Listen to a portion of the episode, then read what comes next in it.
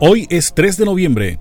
Un día como hoy de 1639 falleció en Lima el religioso hispanoamericano Martín de Porres, primer santo negro de América y patrono universal de la paz.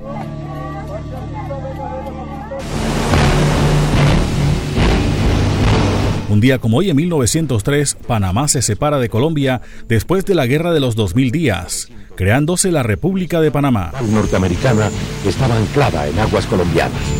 Su propósito, impedir que 550 soldados colombianos desembarcaran de la cañonera Cartagena y así evitar una posible separación de Panamá.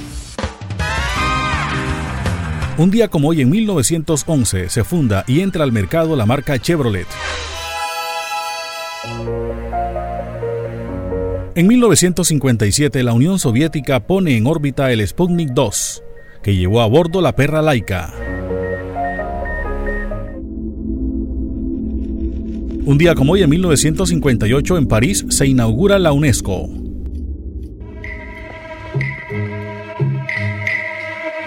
En 1921 nació el actor Charles Bronson.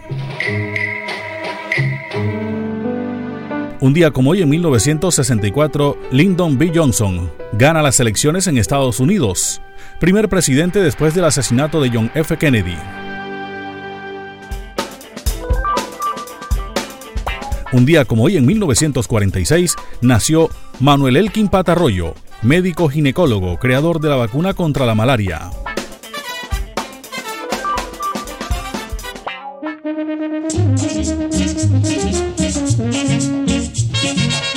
Un día como hoy, en 1980, murió Rufo Manuel Garrido Gamarra, saxofonista y compositor colombiano.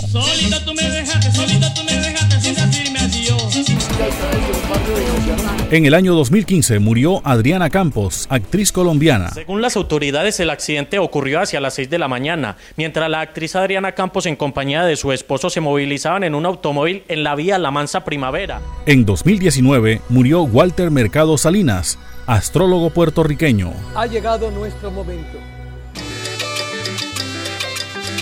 Un día como hoy en 1935 se funda la Sociedad de Mejoras Públicas de Sabana Larga. Un día como hoy en 1976, el binomio de oro graba su primer LP, con codiscos en donde sobresalen temas como Momentos de Amor y La Gustadera. Pasaron las efemérides con el apoyo documental de Antonio Cervantes Mesa. Les habló Elvis Payares Matute.